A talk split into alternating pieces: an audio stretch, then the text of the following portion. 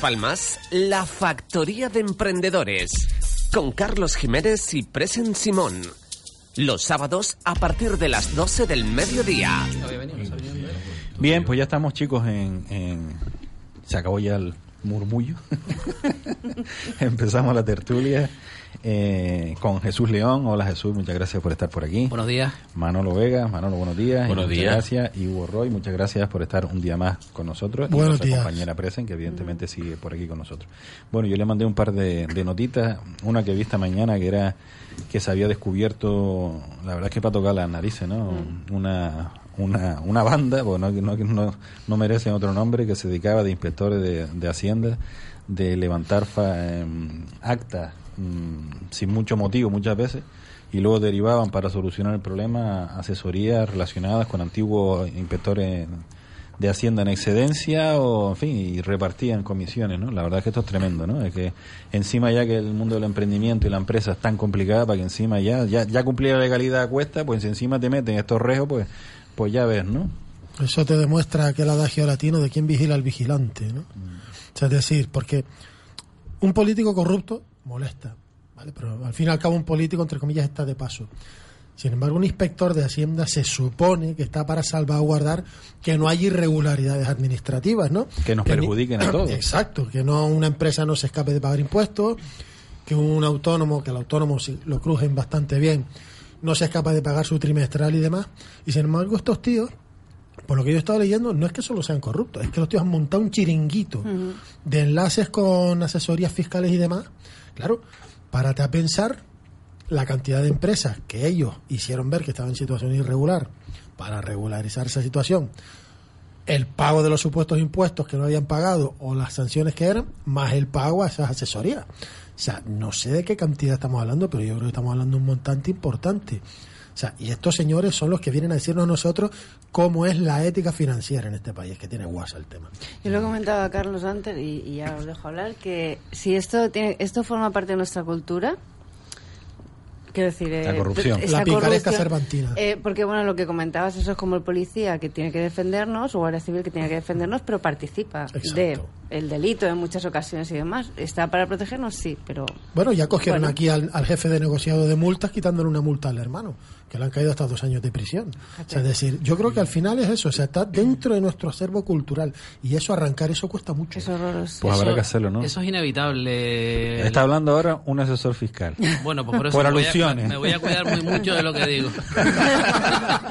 No, no, lo que digo es lo que pienso, vamos a ver. Habla en su puesto. No, no, no, no, no. Vamos a ver. Eh, el corrupto las hay en todos lados. Hay asesores corruptos, inspectores corruptos, curas corruptos, eh, médicos corruptos y, y eso es inevitable porque va con, como decías tú, Hugo, con la Presentadores de, de- de radio, ¿no? Efectivamente. Ah, también. ¿cómo que- todo, efectivamente? todo. De radio no sé, pero de Y- televisión hay un montón. Y, gente de, que vende muebles corruptos también. hay un montón. También, seguro. Entonces, Aquí los puñales vuelan, coño, eso madre es, inevitable. Yo creo que en este caso, mm, independent- independientemente de que indigne leer la noticia, sobre todo a los que estamos todo el día pues intentando que, que se cumpla con los claro. impuestos y, y hacer las cosas bien para, para no tener problemas, eh, lo bueno es que se haya caído. Y yo, por otro lado, siempre he pensado que dentro de, como, de- como decía que en todos los sectores puede haber gente corrupta, pues este no era una excepción. Pero también he tenido, siempre he tenido claro, mm, sobre todo en los últimos años, que para que esto exista tenía que ser algo organizado. Que no puede haber uno o dos corruptos, porque si los demás Por no son cuenta, corruptos, caen como moscas. ¿Por qué? Por los sistemas que hay hoy en día de control y de información. O sea, hoy está todo informatizado.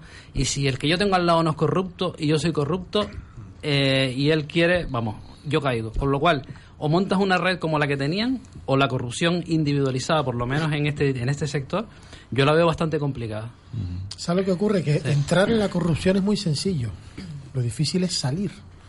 Y uno de los problemas que va a haber ahora pasa con los políticos corruptos, policías corruptos, ahora asesores fiscales y inspectores, es que cuando salta la liebre en estas cosas, al final al resto, que la inmensa mayoría son gente honesta y Claro, limpia, como claro. comentaba, Y se les va a mirar con lupa claro. Mm. y se les va a presionar muchísimo, injustamente. Bueno, lo que Esta- tenemos que...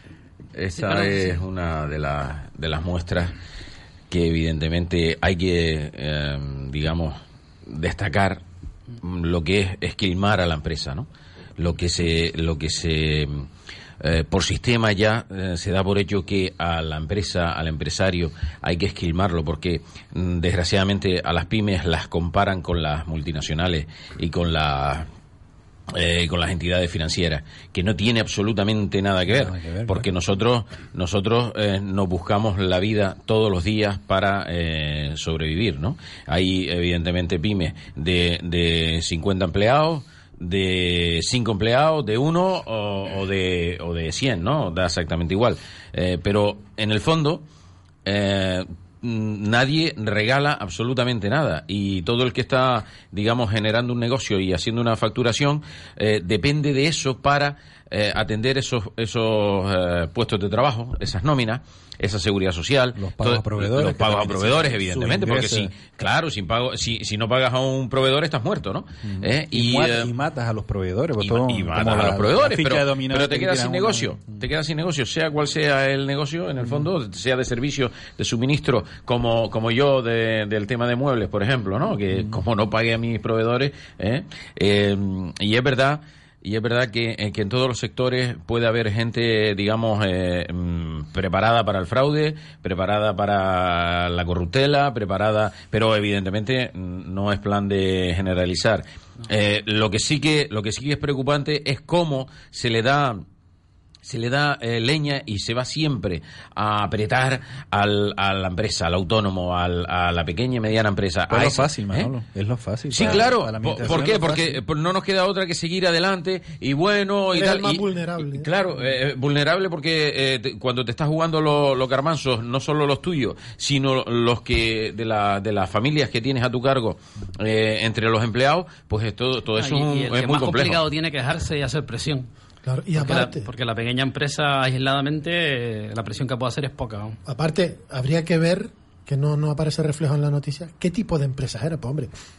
A ver, éticamente sigue estando mal, pero si se lo haces a Telefónica, oye, estafarle 100.000 euros a Telefónica no le supone gran cosa, pero si estamos No, hablando de autónomos... seguramente tendría que ser estamos- es que pymes ellos- de un volumen exacto, medio. Exacto, o sea, Porque un poco no lo que hablamos... cuando- Si muy grande, Cuando te se, defiende. mete, cuando se mete este tipo de gente a hacer este tipo de cosas, no creo que lo hagan pasar cosas de 500 euros. vamos. No, no, no, evidentemente. Entonces, claro, Pero tampoco pueden entrar con Telefónica, como dice. No, no, porque claro. ahí el, el cuerpo técnico de Telefónica No, saltaría. es y que ahí ya- la barrera ya estamos te No, no, y Te- que- Telefónica que- te, te monta un sobreinspector. No, y aparte que, que a ese ¿Eh? tipo Claro, de, te- a ese tipo de empresas no las controla una delegación local, la controla una, una- un departamento que a lo mejor está en Madrid o en Barcelona, donde sea. Y sin embargo, con todo lo que estoy diciendo, es decir, las víctimas propicias son las pymes, son los autónomos, y luego os dais cuenta de la poca unión que hay entre pymes y autónomos para enfrentar todas las situaciones que hay. Pero de no, no es una cuestión de unión. Yo, de- yo que he pertenecido y pertenezco a, a distintas asociaciones y federaciones empresariales, en el fondo lo que hay es miedo. Claro. ¿Por qué? Porque te pueden De mandar... visualizarse. Claro, de es que te... visualizarte, ¿Eh? ¿no? ¿Perdón? De visualizarte. Si, si te quejas, claro, claro, "Oiga, sí, claro, te pueden mandar tu negocio, te lo pueden mandar a, y hundir. Pero no, no voy a eso, Manolo. Voy a que, es decir, es verdad, perteneces a, a diferentes asociaciones y demás, pero al final hay tanta fragmentación que lo que se podría hacer para ayudar, al final, no, no- es decir, cuando estás tan disperso, las fuerzas no son las mismas. Entonces, ¿cuánta fuerza tiene, cuántos autónomos hay en España? Eso Tres millones, saber. tres millones. ¿Cuántas pymes hay en España? Es decir, pero señores, si son el noventa y tantos por ciento, casi el 100% de las empresas españolas son pymes. Es decir, y estamos, están machacadas, están con miedos, están con historias. ¿Por qué no hay unión? ¿Por qué? Pues porque hay otros intereses. Bueno, hay yo- yo te otras yo una te diría- economía de libre mercado, la unión por defensa de es los muy intereses, ligerita, por sí. defensa de los intereses, En ese debería sentido- abogarse por Para otra eso están los cosa, ¿eh? holdings y, como hablaba Manolo, eh, las distintas asociaciones. Pero claro. Pero igual hay puedes- muchas. Claro. Es lo que dice Presi, igual hay muchas asociaciones. Bueno, incluso dentro de alguna. Claro. Que otra. ¿Cuántas hay, en, ¿Cuántas hay en Gran Canaria? No, No, no. en Canarias. Y ¿Cuántas hay dentro en de, la, de una asociación, muchas asociaciones. Ah. Dice, Oye, dentro de una federación. Eh, yo en ese sentido diría que eh, necesitamos a lo mejor más presión por parte de, de las ah, organizaciones empresariales, eh, la COE y compañía, ¿no? Que son los que realmente tienen eh, verdadera fuerza. La cuestión es si eh, si están eh, por la labor de, de eso o simplemente de La mantener, COE me mantener el Yo Yo estatus. creo que ¿no? ese tipo de organizaciones tipo COE no representan a las pymes. A ¿no? las pymes Pero seguro que nada, no, Manolo. Pero para nada. Ya, ya. Entonces, pero, como dice pero es Presen, que tiene que ser, si los 3 millones, tú imagínate que se consiguiera hacer, que con las dificultades que decía Hugo, una asociación, un algo que donde los 3 millones de autónomos de España estuvieran y participaran y fueran con una voz en determinados temas. No se puede ir en todo con una voz porque es imposible. Pero con determinados temas, 3 millones, Para- tú sabes la paraban el fuerza- país, vamos. Tú sabes la fuerza que Sí. representaría Bueno, eso? yo suelo seguir en, en Twitter, por ejemplo, a lo que es la- las federaciones de autónomos que, que hay, las asociaciones de autónomos, y evidentemente denuncian muy mucho. eh, no solo estas prácticas, sino otras malas praxis que, que se están llevando desde, incluso desde la propia administración, eh, ya no solo en, en plan de inspección, sino sino eh, en, en convenios, en, en- distintas en distintas actuaciones. Y, y lo suelen denunciar, lo que pasa es que me da que el Pero- caso que le hacen es bien poco, ¿no? Y lo denuncian juntos, Manolo, porque ¿Eh? la pregunta, hay dos o tres fuertes, ¿no? A nivel nacional.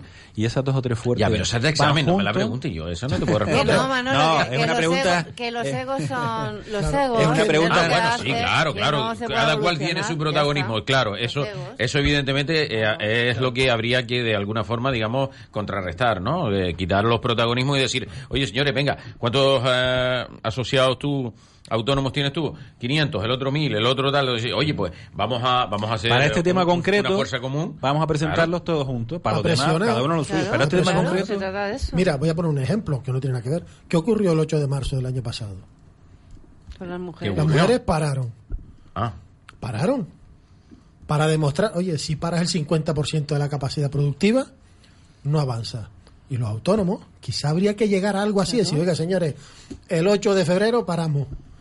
Pero todos los autónomos, pues claro, llegar a ese a ese nivel de, de- unión es difícil. pero Llegar a eso fíjate. es difícil por una sencilla razón. Porque, día de facturación, porque claro, eh, evidentemente. Si no yo, trabaja, te- no yo, yo tengo que Pero hacerle... claro, igual lo que gana a largo plazo, Claro, pero, Pero mira que- una burrada, eh, un mes al, al año no pagamos autónomo, ninguno de los 3 millones de autónomos que hay entonces, en España. entonces ¿Qué se va a? España a tomar viento.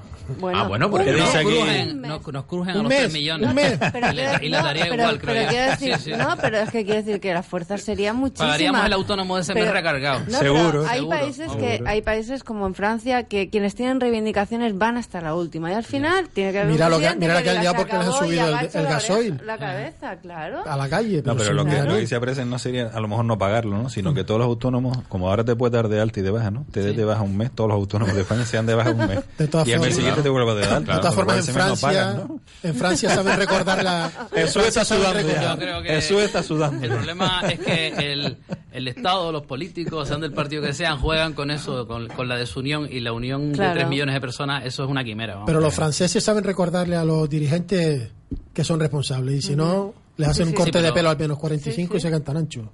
Ya es, pero bueno. Es así. Nos falta, nos faltan las Si narices tienes que un tienen pañuelo, los me lo franceses, pasa. es verdad. Pues el sudor. Mira cómo cambiaron de monarquía a república, pero así. No. Sí, sí. No obstante, no, la cabeza al rey, no- ¿no? no obstante la, no obstante, eh, vuelvo al principio y es que eh, nos machacan eh, por todos los lados. Somos el, somos el- en este caso el sexo débil, ¿no? Los autónomos, ¿no? No, y después ¿Eh? las leyes se hacen pensando en las empresas grandes y, se, y se- lo que tú decías antes, se, se quiere apre- aplicar la ley, pues tanto laboral como fiscal. Yo creo que en la laboral todavía es peor. eh, pues lo que le aplicas a la empresa grande se lo aplicas a, a un pequeño y eso al final acaba donde acaba.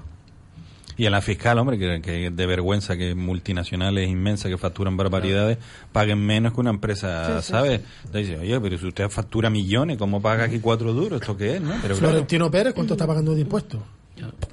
Cuatro perras. no sé. No me lo comentó el otro día que nos vimos. Hombre, tanto no como cuatro perras no será, pero, pero que evidentemente le, cuatro cuesta, perras en le- le cuesta comparación menos con lo que, que factura. le cuesta proporción- menos a las cuatro mil perras que las cuatro perras nuestras, sí, sí, eso Claro, sí. en proporción pagan una miseria seguro. Sí, por sí. todas esas cambalayas, ¿no? De- o, o normativa fiscal a la que se pueden acoger, que es legal, pero hombre, es que no tiene sentido que se paguen miseria comparado con No, y que, y que a la pyme ¿no? habría que potenciarla, más que nada porque es la única que puede generar actividad para generar el principal problema que hay en este país, uno de los principales que es el del paro. Vamos. Porque Una- una cosa. el paro no lo va a solucionar las grandes empresas, lo solucionarán cuando las pequeñas empresas contraten Empiezan cada a uno a un contratar. empleado. Eh, Jesús, tú como profesional fiscal sabes que eh, los autónomos no tenemos de- eh, derecho a que se nos considere el salario mínimo interprofesional. Hmm. ¿A qué efecto? Al efecto de un, un embargo. Ah, Tienes, en, el- tienes Sí. en la cuenta eh, 10.000 o tienes, o tienes 800 y te lo cepillan exactamente igual, te la dejan a, te la dejan a cero. Por ejemplo.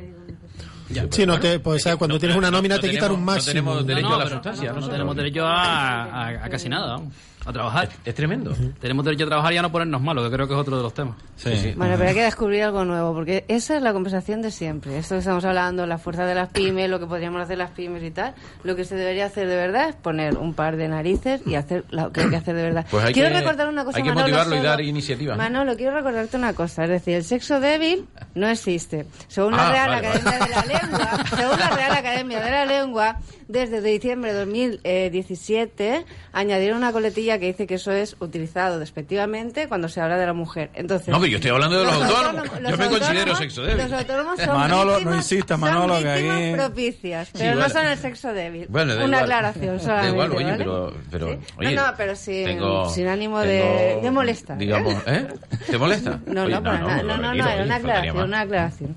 Bueno, a mí me chirrió un poquito, Manolo. ¿Eh? Me chirrió un poquito el Sí, comentario. no, porque tiene los cascos puestos. No, no, porque está muy mal dicho, Manolo.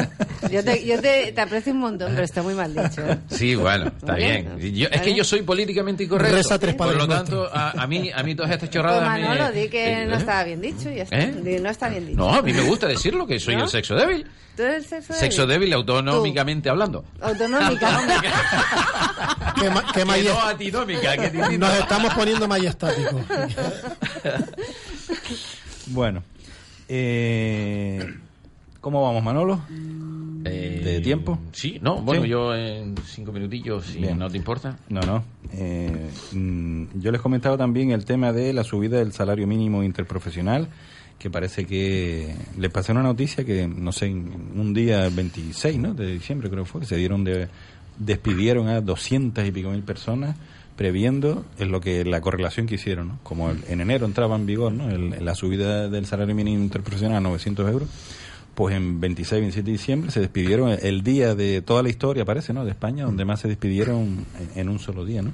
Y por otro lado, en, en Seattle, creo que era en Seattle, ¿no? Era una ciudad donde también subieron el tema y resulta que no, que, que no solo no hubo esa desbandada o esa pérdida de empleo, sino que se generó empleo. Entonces, ¿en qué quedamos? La subida del salario mínimo, buenas, malas, luego tiene que haber salario mínimo, luego qué cantidades, luego si una empresa no es capaz de pagar 900 mil euros a un trabajador, es un negocio, te quiero decir que es un negocio razonable para que permanezca en el mercado, porque lo que no puede ser es que la supervivencia de los negocios mm, partan, sobre todo cuando llevan unos años en el mercado. Si empieza, pues hay que apretarse el cinturón por todos lados, ¿no?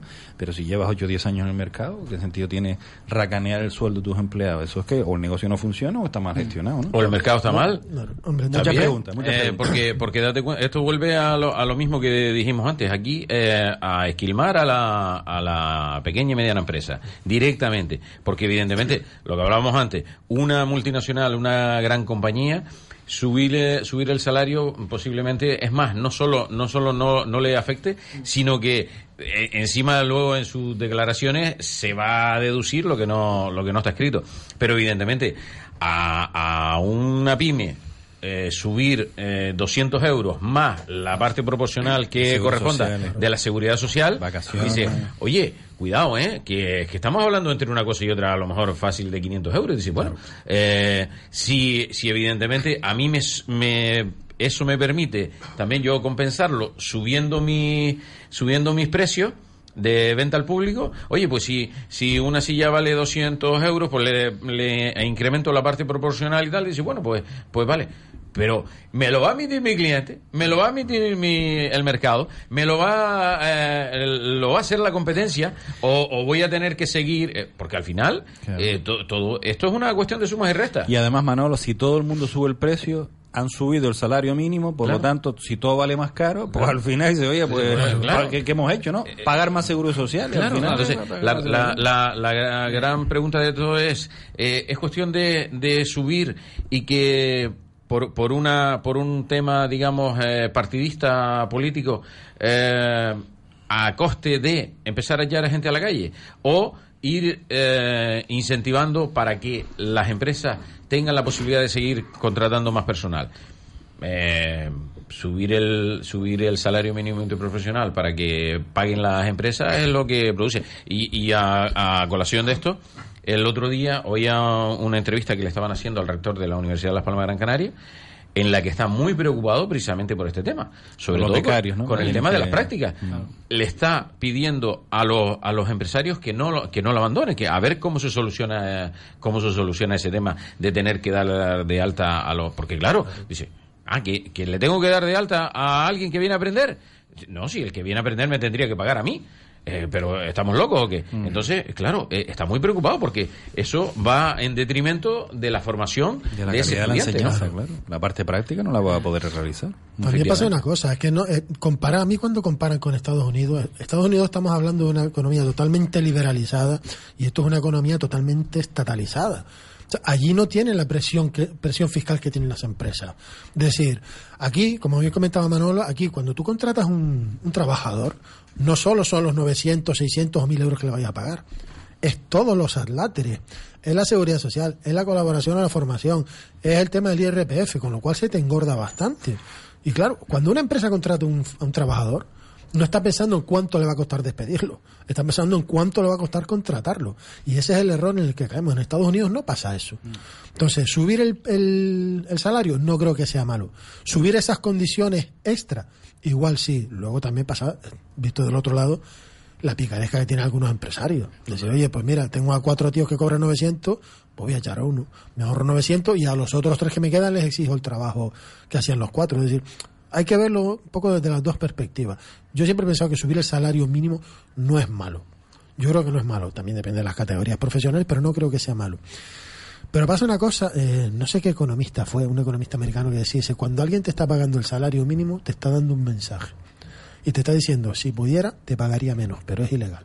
Claro. O sea, a mí eso del salario mínimo, mm, había que ver un poco las condiciones y demás. Y luego el tema de los becarios a mí también me chirría bastante. Yo fui becario en su día. Yo fui becario y cobraba cuatro perras. Sí, todos empezamos Cuatro perras. cuatro perras. La gente pretende ahora que te den de alta y poco menos que te den tu despacho estando de becario. oye. Yo a creo, yo paso. creo que el salario mínimo debe existir más que nada porque si no daríamos vía libre a los abusos. Claro.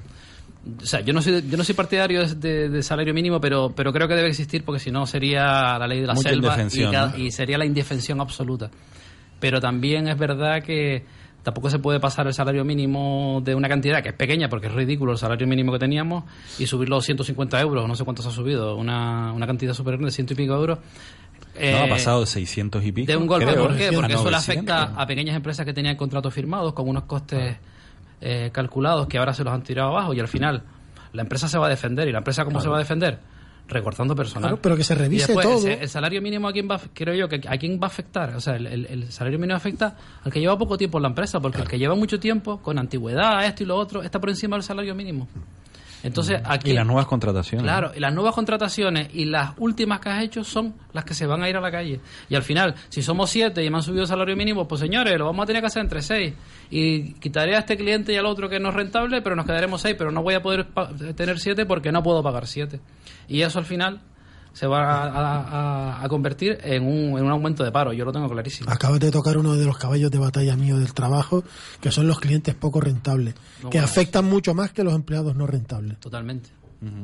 A eso vamos, pasamos una paradita, luego seguimos con las noticias de la agenda emprendedora de Presen y luego continuamos con la tertulia aquí en Factoría Emprendedores en Radio Las Palmas. Escuchas La Factoría de Emprendedores. Carlos Jiménez. Presen Simón. Los sábados a las 12 del mediodía, aquí en Radio Las Palmas. Esto es local, esto para las islas, esto para península y lo demás para extranjeros. Se acabaron tus problemas. Llama a General Courier, mensajería y transporte urgente. 902-196-287. General Courier. Controla tus envíos a través de nuestra web en generalcourier.es. Exclusiva zona clientes. General Courier, Grupo de Coexa. General Courier, 902-196-287. Llama ya. General Courier. Disfruta con los relajantes sillones descanso de Muebles Capitol en Tomás Morales 40 y Rafael Cabrera 22. Proporciona sosiego, tranquilidad. Es el mejor regalo para papá y mamá. El sillón descanso es práctico, útil, agradable, agradecido. Muchos sillones, muchísimos precios. Descuentos especiales del 30 y hasta 40%. Acércate, aprovechalos. Gran oportunidad. Es que papá y mamá se lo merecen. Están en Muebles Capitol de Tomás Morales 40 y Rafael Cabrera 22. Facilidades de pago sin intereses. Una página web no es un juego de niños, es la imagen de tu empresa.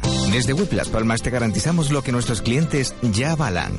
En nuestro estudio profesional siempre estamos a la vanguardia en tecnología para el desarrollo de páginas web de última generación. En weblaspalmas.es ponemos a tu disposición nuestro equipo de profesionales para la creación y el mejor posicionamiento de tu proyecto web. Con Web Las Palmas la imagen de tu empresa en Internet está 100% garantizada. Llámanos al 928 26 97 74 o visita nuestra web www.weblaspalmas.es. Web Las Palmas, diseño web y desarrollo creativo. Servicio de Rehabilitación Ciudad San Juan de Dios. Rehabilitación, logopedia, fisioterapia, terapia ocupacional, terapia acuática. Cita previa llamando al 928 33 90 80. Disponemos de instalaciones homologadas de piscina terapéutica, gimnasio polivalente, sala de electroterapia, gimnasio de fisioterapia pediátrica, salas de logopedia, salas de terapia ocupacional infantil y de adultos, consulta médica. Todo ello distribuido en 2.000 metros cuadrados confortables y sin barreras. Servicio de rehabilitación Ciudad San Juan de Dios, en carretera Ciudad San Juan de Dios número 1, particulares y aseguradoras. En Radio Las Palmas, la Factoría de Emprendedores, con Carlos Jiménez y Presen Simón. Los sábados a partir de las 12 del mediodía. Bien, volvemos después de esta paradita. Estábamos hablando, Hugo, que te dejé a media, que estabas comentando. Hablaba, eh, que has tocado una cosa que es muy interesante. Ey, perdón, perdón, que ah, perdón. No, que Primero. acabe Una uno, cosa que- muy, que una cosa muy uno. interesante que es la agenda emprendedora de Presen. No, no, pero acaba, acaba, acaba tu... Manolo nos ha, de- nos ha, nos ha tocado el guion. ¿eh? Es que fíjate que estamos, porque sabemos la cabecita de Carlos cómo es. Vaya, ¿Qué hemos dicho? Aquí ha ya- dicho, aquí ya- Cuando acabe Manolo, la agenda emprendedora. Digo, ¿nos vamos a acordar? Y me dice, sí, Sí, sí, sí, míralo. Venga, Hugo. Antes de la pausa no lo dije, yo, Juan ¿eh? Carlos, antes de la pausa no lo dije. Mira, dice que sí. Antes de la pausa lo dije. Lo Otra dijo- cosa que después de la pausa me acuerde. Pero te lo dijo Pero- a ti, te lo dijo a ti solamente, Juan Carlos.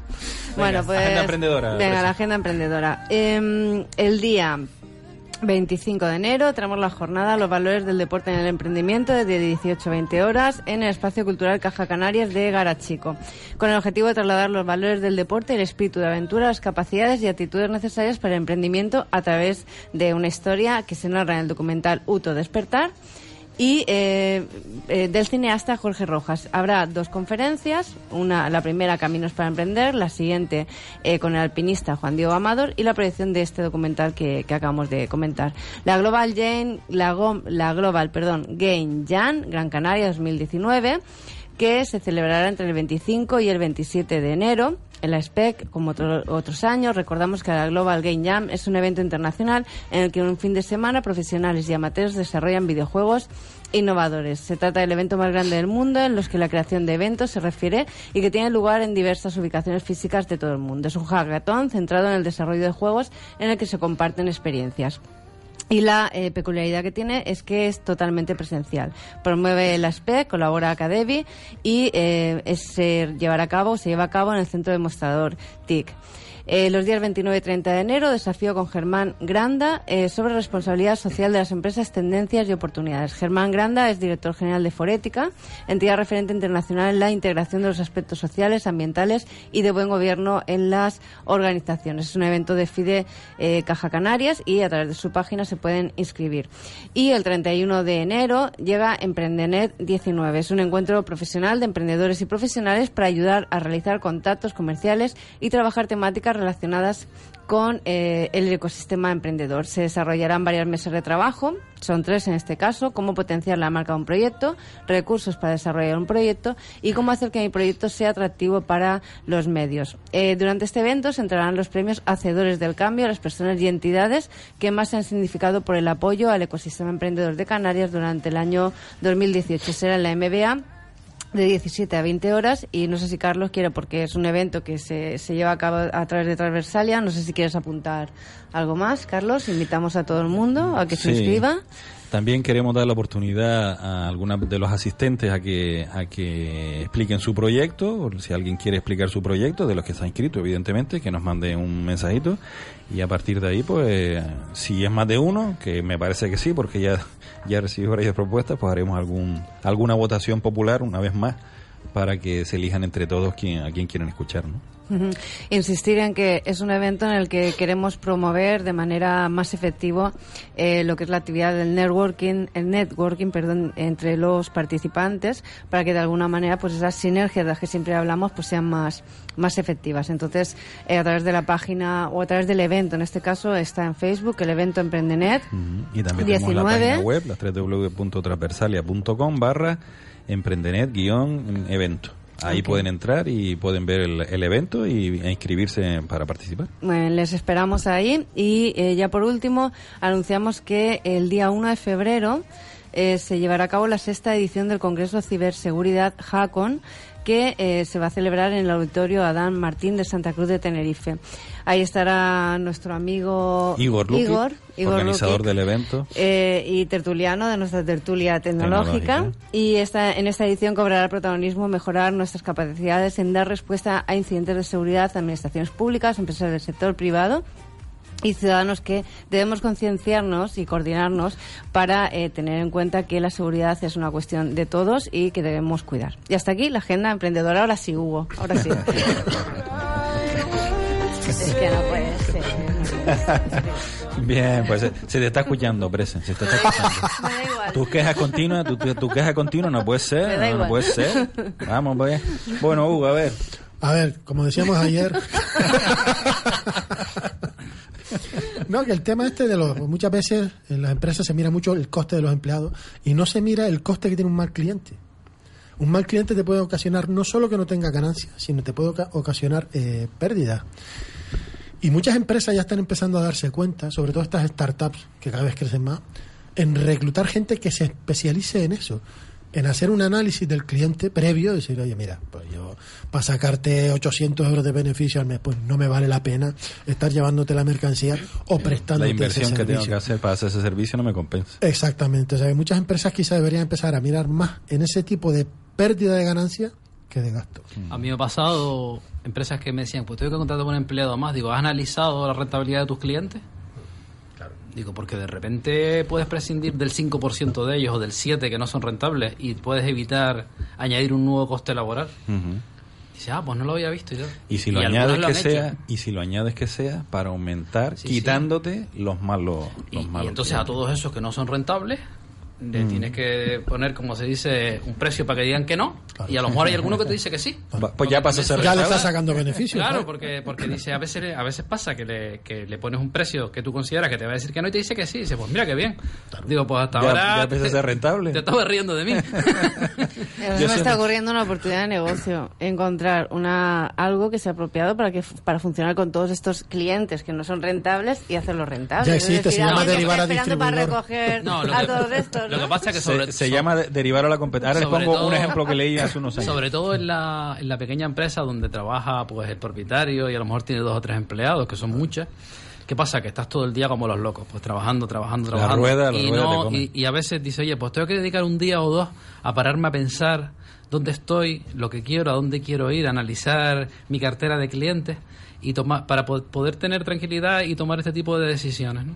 Pero ese Porque a encuentro no veces aparece esos nunca, dos días son los más rentables del año. A mí me suele pasar, ¿sabe cuándo? En agosto suelo coger vacaciones. Y no trabajo, solamente atiendo pues urgencias, que afortunadamente no suelen ser, no suelen existir prácticamente. Pero es un mes para pensar. Y muchas veces vuelvo en septiembre con cosas que claras que, que el, el trajín del día a día no, te, permite. No te permite. Yo les cuento un ejemplo que ya he contado aquí en antena en otras ocasiones. Un, un señor muy mayor compró un ordenador que tenía un teléfono 900 de asesoramiento gratuito. Y claro, él hombre no sabía ni cómo encender el ordenador, imagínate, ¿no? Tenía ahí el 900 todo el día, no sé cuántas horas, a un teleoperador del otro lado atendiendo el tema, claro. Alguien se sentó y dice, esto no puede ser, esto es una ruina, no podemos dar. ¿Qué hicieron? Pues buscaron una oferta de la competencia de otro ordenador con otro número 900, le mandaron ese ordenador gratuito a ese cliente y le dijeron, mire, como usted es un buen cliente, le vamos a hacer un regalo, pero a partir de mañana, en vez de llamar a este 900, llame a este otro. Y se lo quitaron de Y, encima. y le derivaron el cliente a la competencia. Claro. Entonces, bueno, es otra forma de eliminar clientes. Corres el riesgo que el de la competencia se dé cuenta de la jugada y te haga lo mismo.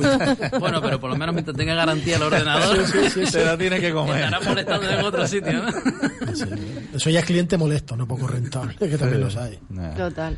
Bueno, decíamos también, Manolo decía, ¿no? Que, que aquí en España, no sé si en otro sitio, pero aquí en España la sensación es que el, autónomo, la pequeña empresa, es la vaca lechera, ¿no? El que hay que ordeñar.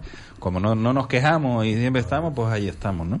Y yo les también les pasé el- el- un, un- un par de, de- de notas del tema de los, de los autónomos que ahora pueden cobrar desde el primer día con el cambio que ha habido, pero también probablemente eh, empiecen a cobrar de, obliga- de forma obligatoria el cese de actividad, ¿no? El paro, ¿no? Entonces, hasta ahora este este cobro era voluntario, o sea, tú pagabas voluntariamente si que te, si te querías tener derecho a paro, pero ahora parece que lo quieren poner obligado y se espera que la recaudación por este concepto, evidentemente, suba.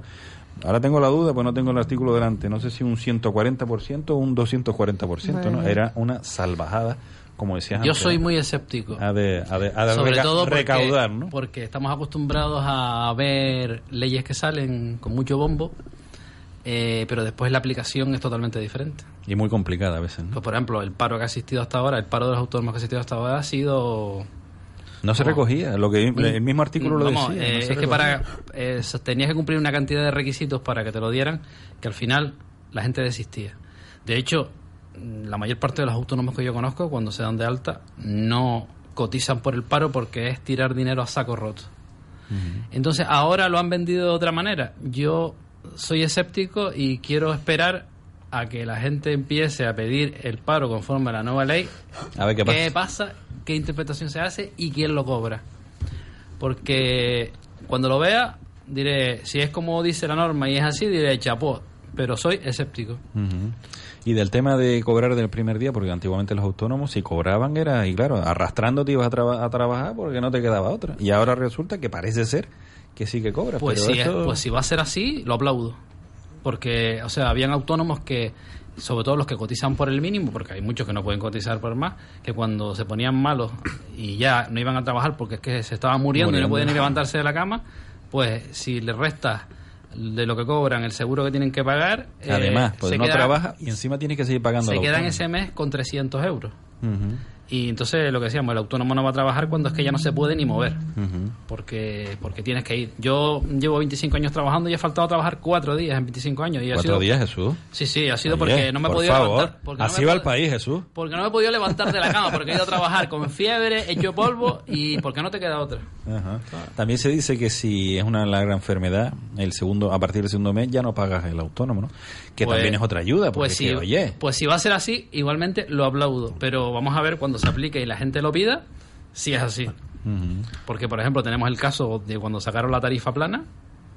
Cuando sacaron la tarifa plana de autónomo, perfecto, era ideal. Dos, un año en unos casos, dos años en otros casos.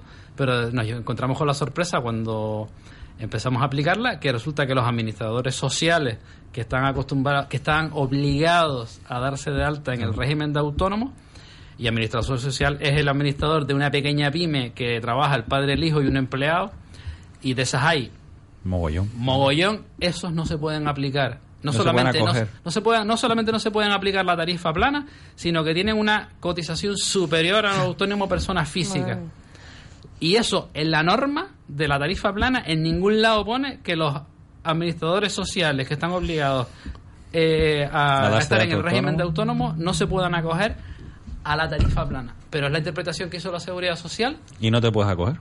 el, ha habido gente que ha recurrido, ha llegado a, a tribunales superiores, han ganado, porque es que lo ganas, Mm. Pero como todavía no ha llegado ninguna al Supremo, pues se sigue aplicando lo que se sigue aplicando. Entonces, para ganar eso, te tienes que meter en un pleito contra la administración. Mucho dinero, mucho tiempo y a ver que qué queda, ¿no?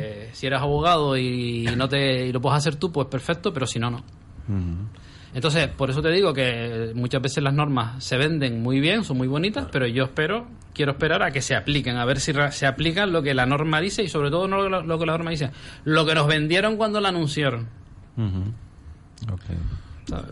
Es que también es un problema de comunicación. O sea, se, se aplican leyes, sobre todo ahora este señor que, como decía antes, se está sacando muchos conejos de la chistera, pero no te explica las cosas, como, bien acabas de explicar. Porque aquí parece ya, vale, perfecto, soy autónomo, mañana me puedo poner malo y faltar una semana a trabajar y dejar de facturar. No va a pasar nada. Oye, ¿y la seguridad social que yo estoy pagando? Que solo para sustentar el sistema de, sanidad pública, ¿no? Digo yo que se pierde también para cubrirme a mí en caso de que tenga una enfermedad, que para algo la estoy pagando igual que un asalariado. O sea, me están descontando eso. O sea, lo tienes que pagar. Entonces, a ver si la ley es, como tú bien dices, va enfocada en eso, es decir, simplemente a mejorar la condición del autónomo o simplemente para hacernos pasar por caja, que es lo que se suele hacer. Y teniendo en cuenta que falta poco para, la, para las municipales, para las locales y demás, pues más cositas de estas irán saliendo, más Hombre, de la eh, chistera. estamos acostumbrados, no, no con este gobierno ni con el anterior, sino vamos, nos podíamos Con remontar todo. a los últimos 20 o 30 años. Te puedes remontar a los reyes católicos. donde muchas veces se legisla en clave electoral y en clave recaudatoria. O sea, la filosofía de la ley es que hay que recaudar más porque hace falta más dinero. Nadie se plantea que tenemos que gastar menos. Pero no gastar menos en lo necesario, sino en lo que no es necesario. Sí, pero dices eso y, te salta a la izquierda al cuello. Oiga, es que a mí cuando hablan techo de gasto, pues claro que tiene que haber un techo de gasto. Claro. Tú en tu casa tienes un techo de gasto. Claro. Oye, me encantaría tener un Ferrari, pero no puedo tener un Ferrari. Como si yo en mi casa tuviera cinco coches y cuatro pisos. Exacto, pues mira, es que no, no lo puedo pagar. O sea, ¿Por qué no? Sea, Además, no tengo. Una cosa es ayudar al que necesita, a las personas que están en paro y demás. Totalmente, totalmente. Pero aquí en Canarias hay mucha gente y en Andalucía viviendo de ayuda. Que ese es el miedo que hay ahora en Andalucía. Ese es el miedo que hay ahora. En Andal- Lo que pasa es que ahora han llegado unos que se van a poner en el otro extremo. Ese es el problema. Y hay mucha gente viviendo del cuento, y hay que decirlo, y en Canarias también. Familias enteras viviendo de ayudas. No, oiga usted, yo no tengo que trabajar para pagarle a usted sus vicios. No tengo por qué. Mm, No, y aunque no sean vicios, ¿sabes? Es que también eh, la gente tiene que ser proactiva a la hora de... No, no, nosotros y que, y que- y cursos hay que ayudar a la gente para que se pueda ganar la vida, no, no para mantenerla. Claro. Claro. Como decía aquel, no te doy el pescado, te enseño a pescar. lo que no podemos permitir es que haya gente en la calle que no tenga que comer, eso es evidente. Exacto. Porque tenemos que los, que, los que afortunadamente tenemos techo y, y de comer todos los días, pues tenemos que ayudar. Pero lo que no puede ser es que tú mantengas a alguien de por vida. Tú le tienes que poner los medios para que esa persona trabaje Exacto. y se pueda buscar la vida. Y ayúdalo en todo lo que sea necesario, pero no que esté subvencionado de por vida. Y no, que lo comentaba, nosotros impartimos eh, cursos de empleabilidad y autoempleo y te encuentras en la- en los primeros momentos del curso de que la gente no quiere trabajar y tienes que, ¿sabes? Como- es, es como aquello de, de la inercia, ¿no? Si te levantas a las 12 de la mañana, ¿tú realmente quieres trabajar? Si te levantas a las 12 de la mañana, es que si te levantas a las 12 de la mañana es imposible que encuentres trabajo. Entonces es en- entrar en esa dinámica y decir, sí, sí, yo quiero encontrar trabajo, pero en fin, con la boquita, No, con la boquita una vez entrevistaron a uno en la tele que tenía una cara de vago que no veas y dijo, dice, bueno, cuéntame lo que haces en un día. Dice, bueno, me levanto temprano, dice, a las ocho y media, nueve menos cuarto. Digo, vale, vale. Hay un vídeo también en internet que se ve un tío echado en el, en el sillón diciendo, diciendo que no, no puede ir a trabajar porque le han echado un mal de ojo. Entonces, pues, como lleva tres días ya, que no, no tiene fuerza, no tiene ganas y le han echado un mal de ojo, a ver si alguien se lo quita porque es que así no se puede vivir. Eso hay en México un dicho que dice, al trabajo no voy porque estoy cojo, pero a la cantina voy poco a poco. ¿no? O sea, Como eso- sea, ¿no? Como pueda llegar. Claro, y gente, bueno, ya la, la picaresca para las bajas laborales, aquí podríamos escribir una enciclopedia. O sea, la- la- ese engaño para no trabajar, que tampoco fomentamos, quizás. Ser emprendedor no es solamente crear empresas, es ser emprendedor con tu vida. O sea, buscar siempre mejorar en Es todo. una filosofía de- hay, de vida, hay sí. un, un chiste que yo cuento mucho que es sobre el tema este eh, que dice que iba un, un matado por la calle y se encontró una lámpara mágica toda oxidada y toda escachada y entonces de la lámpara de la lámpara mágica salió un genio todo lleno de harapos y cutre, cutre, cutre. Y entonces dice el matado, dice, qué cosa más rara, dice, una lámpara mágica cutre que tiene dentro un genio cutre. Dice, pero qué cosa más rara, esto no lo había visto nunca. Entonces el genio le dice al matado, dice, mira, Dice, los genios solemos dar tres deseos, pero yo te voy a dar uno solo, porque es que soy cutre. Dice, así que piénsate bien lo que vas a pedir antes de pedirlo, porque no va a haber más. Entonces el, el matado se pone a pensar y dice, ya, ya sé lo que te voy a pedir. Dice, no ponerme nunca malo. Y entonces el genio cogió y lo dio de alta en autónomo. Y, se, bueno. y se cumplió bien. ¿sí? Genio Crutere. Eh, Me gustaría rescatar un momentito, no sé si tenemos tiempo, lo Sí. que está diciendo Jesús de, de la gente, ¿no? Que no puede estar sin techo y demás. Y, y yo me estoy dando cuenta en los últimos tiempos, yo no sé si nos estamos acostumbrando ya a eso, a la cantidad de gente que está durmiendo en cajeros, Claro. en la calle. eh, pero es que el otro día paseando, o sea, lo ves, ya, ya pasas por el lado de una persona que está durmiendo en la repisa de algún sitio y Unos tal, con su manta y y tal, con un cartón. Y, pas- y ves a, observas a la gente pasar al, al lado como si no existieran, como si fueran Sí, no, lo, invisibles, lo damos ¿no? como algo normal ya, como que forman parte del paisaje urbano. A y mí la eso me da un montón de miedo. No, triste, y me da un montón de miedo. Yo creo que la gente no los considera ni personas, fíjate. Yo no llegaría tanto. Yo creo que al final, No sé. mm, el, ¿qué haces para ayudar a esa persona? Tú personalmente, ¿qué haces? ¿Le das dinero? ¿Qué hace con ese dinero esa persona? Porque también hay que ser consciente de que muchas de esas personas, primero, no quieren ir a... Yo no digo que la problemática no existe, pero hay también colectivos dentro, dentro de ese colectivo, la redundancia, mm, que no quieren ir a, a- a sitios donde asearse y donde dormir, que utilizan el dinero para lo que lo utilizan, que no quieren trabajar, y luego hay otras personas, evidentemente, que los desahucian con familia, que tienen que vivir en un portal o, en el cuarto de, de, de ahí de casi de contadores, como leía el otro día, de 5 metros cuadrados, una señora con un hijo discapacitado viviendo ahí y tal. Eso es inhumano, inaudito y, y, y, y socialmente inaceptable. Pero hay que, hay que valorarlo todo. Y luego a nivel personal, tú pasas al lado de esa persona y ¿qué hace? Porque muchas veces, ¿qué hace? Te acercas, te paras, te, ¿qué hace? y al día siguiente vuelve, y al día siguiente, ¿sabes? Que, que sí, Yo no que... sé si se puede hacer nada. Digo que al final nos estamos insensibilizando y que estamos dando por, por bueno, por válido o por aceptable algo que jamás debería ser aceptable. Está claro, está claro. Hay que ayudar, hay que apoyar, como dice Jesús. Hay que ser solidario con todas esas personas, pero que, que no tampoco mm, demonicemos a los que pasamos al lado, porque al final dice, bueno, ¿y yo no, qué hago? no, ¿Y no, yo no se qué hago? trata de Si es eso. que, me da miedo me da miedo que nos acostumbremos a ese paisaje. A esa sociedad, Como si fuera un banco que está puesto en la calle, como muchos otros que hay, ¿no? Eso me da miedo. Sí, sí. No, y además aquí, poco, hablando un poquito más de tema, aquí que más o menos tenemos un buen tiempo. Pero imagínate en ciudades donde están bajo cero, que esa pobre gente, en fin, muere, muere congelada a veces porque no tiene ni, ni cómo taparse, ¿no? Ujú. Bueno, y para y cómo, cómo va este año, los pocos días que llevamos, Hugo y Jesús, ¿cómo va la cosa? Hombre, yo soy, siempre que empieza el año soy moderadamente optimista, luego alcanzo el pico de la campana de Gauss en agosto y luego ya voy decreciendo hasta diciembre. Pero bien, yo creo que bien, pues además, un indicador, estamos en España y si se mueve el ladrillo bien, fiesta loca. Y parece, parece que la construcción va, va recuperándose, evidente, espero que no alcance los niveles de aquellos Sería- años. sería porque una mala eso- noticia, sería una mala noticia, pero sí es cierto que se está estabilizando, las empresas constructoras parece que empiezan a cotizar medianamente bien en bolsa, hay obra, hay trabajo, con lo cual yo espero que sea un año de arranque definitivo. Dicen Hugo que en, en no menos de un año, año y algo nos vamos a estampar, pero que como ya tenemos la, la primera, es decir, ya nos estampamos en 2007, 2008 y ya hemos aprendido que lo asumiremos de otra manera, pero Sí. Sí, esto dicen, dicen que las crisis ¿no? son como la varicela, ¿no? Yo Se que- una vez ya. que hemos aprendido no lo tengo tan claro, ¿eh? pero bueno. Bueno, yo creo que el año el año pasado bien y creo que yo soy optimista por naturaleza, porque no se puede ser de otra manera, porque si no, como digo, yo no llega a final de mes. pero yo creo que la gente, hay gente que, que está haciendo locuras, pero la mayor parte de la gente sabe que ya lo ha pasado mal y está haciendo las cosas de manera que si hay que ir para atrás podamos ir sin, sin darnos la torta, que fue lo que pasó la otra vez. Pero bueno, habrá de todo. Yo espero, como decía Hugo, que no que la construcción no sea el motor de la economía, porque eso es terrible. Con la cantidad de pisos, es que con la cantidad de pisos que hay vacíos, con la cantidad de gente que es desahuciada, con la cantidad de pisos que tienen los bancos, con la cantidad- para meternos en construcción, es que me parece un contrasen- contrasentido absoluto. Hombre, ¿no? La economía todo lo que, se está construyendo prácticamente se está vendiendo. Lo que pasa es que no se está construyendo de la manera disparatada de la otra vez. Y a los precios. Ni a el los problema, precios el te lo problema fue la ley del suelo del 96, que fue lo que venga a especular y yo vendo el Y terreno vas al al banco y te financian. La, casa, la cabaña del perro, ¿no? Que al final ibas por ahí y Claro, decías... claro, que fue- Una balista para el perro, dice el gato, ¿no? Dice, venga, firma No, aquí no, que claro, tiene el que dinero, ¿no? ¿y para época- qué quieres nada más que 200.000 para la casa? Toma 300, la mueblas, te compras el coche. Sí, sí. Sí, pues sí. Bueno, Pues tenemos que ir cerrando ya nuestro programa, un sábado más, un placer de, de haber estado acompañándolos a, ustedes. Mm, esperamos que el, programa les haya gustado. les hablo, antes de despedirnos, recordarles que el 31 tenemos el, emprende, el, evento de emprendimiento Emprendenet, donde esperamos tener, ya iremos poniendo las personas que van a participar en las distintas mesas y creemos que va a ser un evento súper interesante.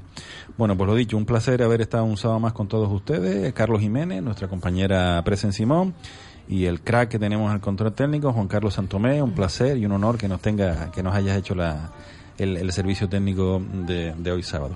Un placer, nos escuchamos la semana que viene como siempre, donde haremos un programa, mejor todavía si cabe, si pudiera ser que el que hemos hecho hoy. Un saludo.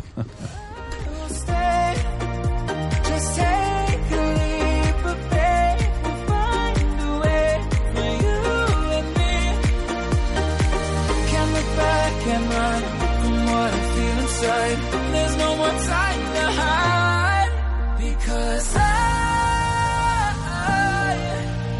I feel again. I, I feel again. Oh, now.